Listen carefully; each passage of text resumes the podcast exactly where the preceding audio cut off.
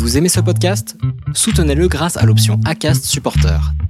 C'est vous qui choisissez combien vous donnez et à quelle fréquence. Cliquez simplement sur le lien dans la description du podcast pour le soutenir dès à présent. Vous souhaitez m'encourager à continuer ce podcast? Alors n'hésitez plus. Allez sur iTunes, mettez 5 étoiles et laissez un commentaire d'encouragement. Merci.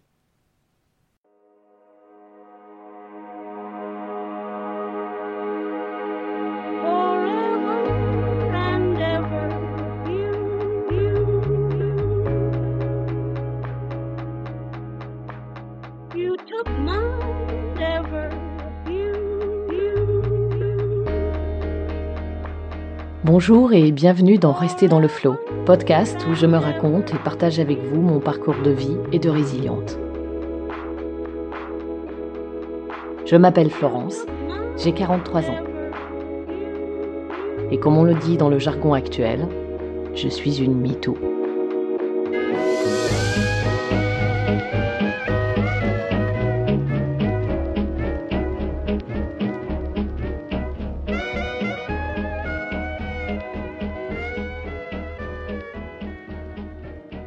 Bonjour, aujourd'hui je vais vous parler de ma première rencontre avec Bernard. J'ai rencontré Bernard lorsque j'avais 8 ans. Vous allez me dire, c'est plutôt précis comme âge pour une rencontre avec un être imaginaire, non? Oui, je suis d'accord. Mais était-il vraiment imaginé? Peut-être avais-je un peu plus de 8 ans, peut-être un peu moins. Je pourrais même vous dire qu'en réalité, plus les années passent et moins je sais. Ce serait normal, non? Eh bien non. En fait, plus je vieillis, plus je reste persuadé que j'avais réellement huit ans et que Bernard n'était pas le fruit de mon imagination. Le moment précis où j'ai entendu Bernard pour la première fois chuchoter à mon oreille, je me trouvais sur le chemin qui passe juste en dessous du pré aux ânes. C'est comme ça qu'on appelait le pré que mes frères et moi longions chaque jour pour retourner chez nous. Une fois que nous avions quitté la petite route qu'il nous fallait prendre pour revenir de l'école, située en haut du village, nous finissions par le chemin des Gautières en passant devant ce pré et la forêt. L'hiver, ce pré était génial à descendre sur une luge. Enneigé, la pente était idéale pour ça. Et l'été, un ou deux ânes mangeaient tranquilles et nous regardaient passer. Je les aimais bien, ces ânes. À l'époque, mon grand frère était un préado de 13 ans et mon petit frère un gamin de 3 ans. J'étais donc fille unique, coincée entre deux mecs, et déjà des idées bien arrêtées sur ce que je n'accepterais jamais comme différence entre les genres. Par exemple, je savais que je ne ferais jamais les corvées ménagères dont je voyais ma mère esclave à côté de son propre travail. Ah, je suis d'accord. Le mot est un peu fort puisque ce n'était pas le cas et que mes parents se partageaient, et se partagent encore, les tâches in and out. Comprenez l'intérieur pour elle, l'extérieur pour lui.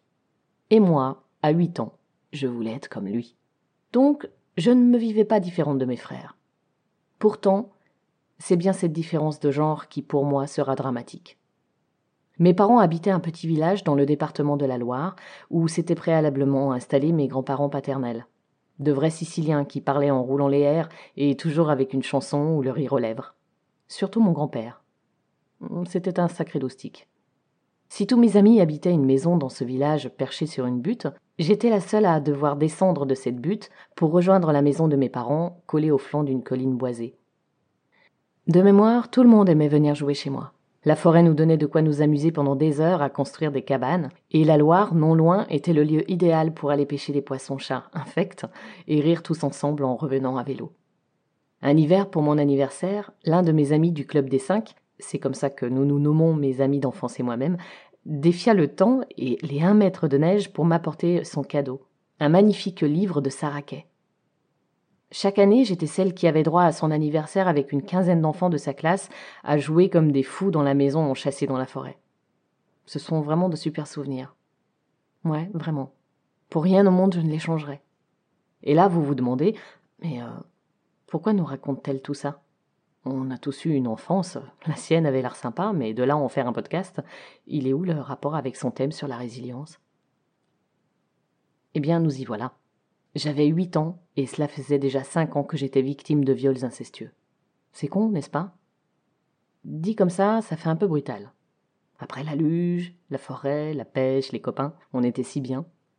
Un peu comme dans l'univers de Saraquet, avec ses illustrations d'un monde harmonieux où les enfants, les animaux et les plantes vivent leur vie. Une vie où les enfants ont des visages d'anges et les petites filles une garde-robe bucolique avec des volants, des liberties, des carreaux et des chapeaux de paille. Ah, et n'oublions pas les poupées de chiffon. Moi j'en avais une. Je me sentais vivre un peu comme ces personnages. Mais apparemment, personne n'avait jamais expliqué à un certain Sicilien de 65 ans qu'il n'avait pas le droit de toucher à l'enfant de son fils. Autrement dit, sa petite fille. Moi, une jolie gamine à bouclette rousse. Et là, ce n'était pas de la fiction. Je suppose que c'est pour ça qu'un jour mon sauveur est arrivé. Après cinq premières années dramatiquement merveilleuses dans ce petit village où je vivais depuis mes trois ans, Bernard est apparu. Non, non, pardon, non, dit comme ça, on a l'impression que je l'ai vu avec mes yeux. Je devrais dire Bernard s'est fait entendre. Bon, il m'a dit qu'il s'appelait Bernard, et entre nous, franchement, si je l'avais inventé, je n'aurais jamais choisi un prénom aussi pourri. Non mais, j'ai rien contre les Bernards. Je connais des Bernards et sincèrement, je les apprécie énormément.